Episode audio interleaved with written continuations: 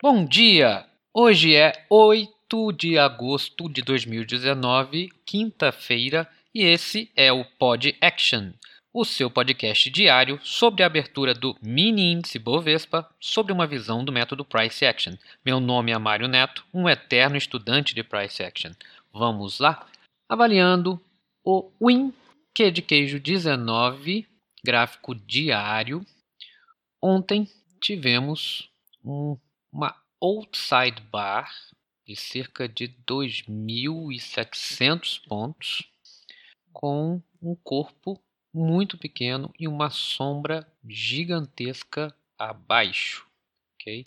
Quase que tomando quase todo o Broad Channel que a gente está acompanhando no gráfico diário. O que, que a gente consegue ver aqui no gráfico diário? Que a barra de ontem, apesar dela tentar romper para cima, e tentar descer, né, fechar gaps mais para baixo, ela fechou exatamente em cima da linha de tendência de baixa, tá?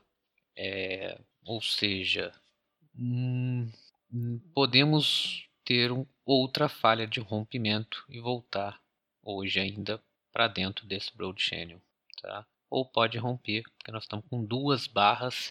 É a primeira vez desde o início do Broad Channel.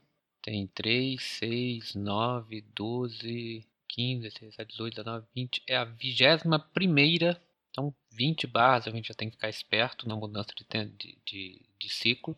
É a vigésima primeira barra desse Broad Channel de baixa. Mas ele, apesar da força que teve ontem vendedor e a força compradora, ele terminou, ele não fechou acima da linha de tendência de baixa. Ele voltou para dentro. Então amanhã temos que acompanhar se ele vai abrir para cima, abrir acima dessa barra. Eu acho que ele não volta é, e, e inicia uma tendência de alta. E se ele descer, eu acho que ele pode ficar lateral, ficar uma, um doji, alguma coisa aqui. Estou apostando mais num, num, num dia lateral amanhã. No 60 minutos, a gente consegue ver no 60 que, apesar dele estar tá nesse broad channel de baixa, tá? Te olhando numa visão, numa visão do 15 minutos, a gente pode considerar que o movimento do dia 2, do dia 5, do dia 6 de ontem, então de sexta-feira para cá, se vocês observarem, ele está, não sobe e desce, mas ele está rodeando um preço. Ele está dentro de uma TR aqui. Tá? Então eu vejo nos 60 minutos um movimento lateral. Ele não está conseguindo engrenar uma tendência, ele está descendo quedas muito fortes.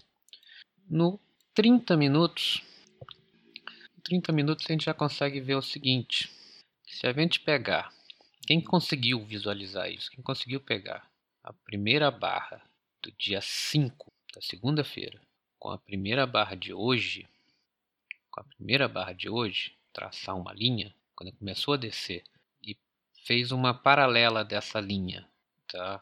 E chegou lá na mínima do dia dia 5, tá? Vocês vão observar que ele gerou um magneto aqui que foi respeitado no final do tight de ontem. Ele foi exatamente lá, encostou nessa linha antes de começar a subir. Tá? Outra coisa que a gente pode perceber aqui que a gente tem um gap ainda aqui do dia 5 para o dia 6, a gente tem um gap que não, não foi fechado, ele chegou a vir até metade desse gap, mas ele não fechou esse gap ainda. Então, dependendo do, da abertura de hoje, pode ser que se ele descer, ele venha fechar e sejam bons magnetos. No 15 minutos, no 15 minutos, a gente começa a observar o seguinte, que esse movimento de tá? A queda que teve ontem, é, ela, ela iniciou o dia de ontem muito forte na primeira barra. Ele veio fechar esse primeiro gap que eu tinha falado aqui, esse gap pequenininho, aqui no 102.037, 102.977, que era um gap deixado aqui no segunda, na terça-feira. Então ele fechou e continuou descendo. Mas ele fechou e ficou aqui foi a hora que ele desceu, ele voltou para bater nesse gap. Muita gente apostou que ele ia voltar a subir. E ele voltou a descer. nos 5 minutos, nos 5 minutos foi um quem observou essa descida, quando ele começou a descer, muita gente apostou que ele ia continuar descendo, não viram essa linha, essa linha de tendência, esse broad channel que ele estava formando desde o dia 5, e o que ele fez foi fazer uma, um, um, tight channel, fazer uma correção, fazer um topo duplo e voltar. Isso é conhecido como MTR, foi uma reversão majoritária de tendência de livro, inclusive. Tá? Então, quem conseguiu enxergar essa formação de MTR aqui, conseguiu é, acreditar nela e, e, e, apostar nela, conseguiu um retorno de 2.500 pontos. Tá? O movimento para hoje, é, como eu falei, ele ainda está dentro desse broad channel de baixa lá no diário e aqui nos 15, no 15 minutos, então quer dizer, eu tenho, eu tenho lá no 60 eu vejo um, que ele está na lateralidade. No 15 eu vejo, no 15 e no 5 ele parece estar formando um broad channel de alta e no diário um broad channel de baixa. É, ou seja, eu vejo muito hoje por conta dessas, dessas características, eu vejo que vai ficar um dia lateral, tá? Que ele pode tentar romper essa linha de tendência de baixa mas ele vai falhar esse rompimento e vai voltar para dentro do não para totalmente dentro do do broad channel, tá? Essa é a minha a minha esperança, mas temos que esperar daqui a pouco a abertura para a gente saber onde é que vai abrir esse preço e o que, que ele pode fazer.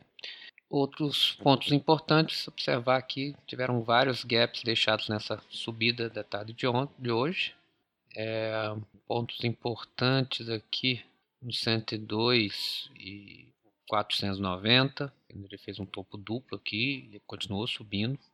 E, e para baixo, esse gap que ele deixou aqui entre os 102, entre o 101, 835 e o 102, 025. Então, um gap que ele pode vir fechar se ele descer. Para cima, tem esses magnetos fortes aqui, o 103,366 e a mínima lá do dia 1 de agosto, a máxima do dia 1 de agosto, no 104.285. Então, se ele realmente confirmar um rompimento, ele pode. Esses pontos são pontos importantes, são magnetos importantes. Ok? Calendário econômico amanhã não tem nada de, de relevante para gente. E é isso, pessoal. Bons trades para todos e até amanhã com mais um Pod Action. E só mais uma coisa: tenha convicção na incerteza.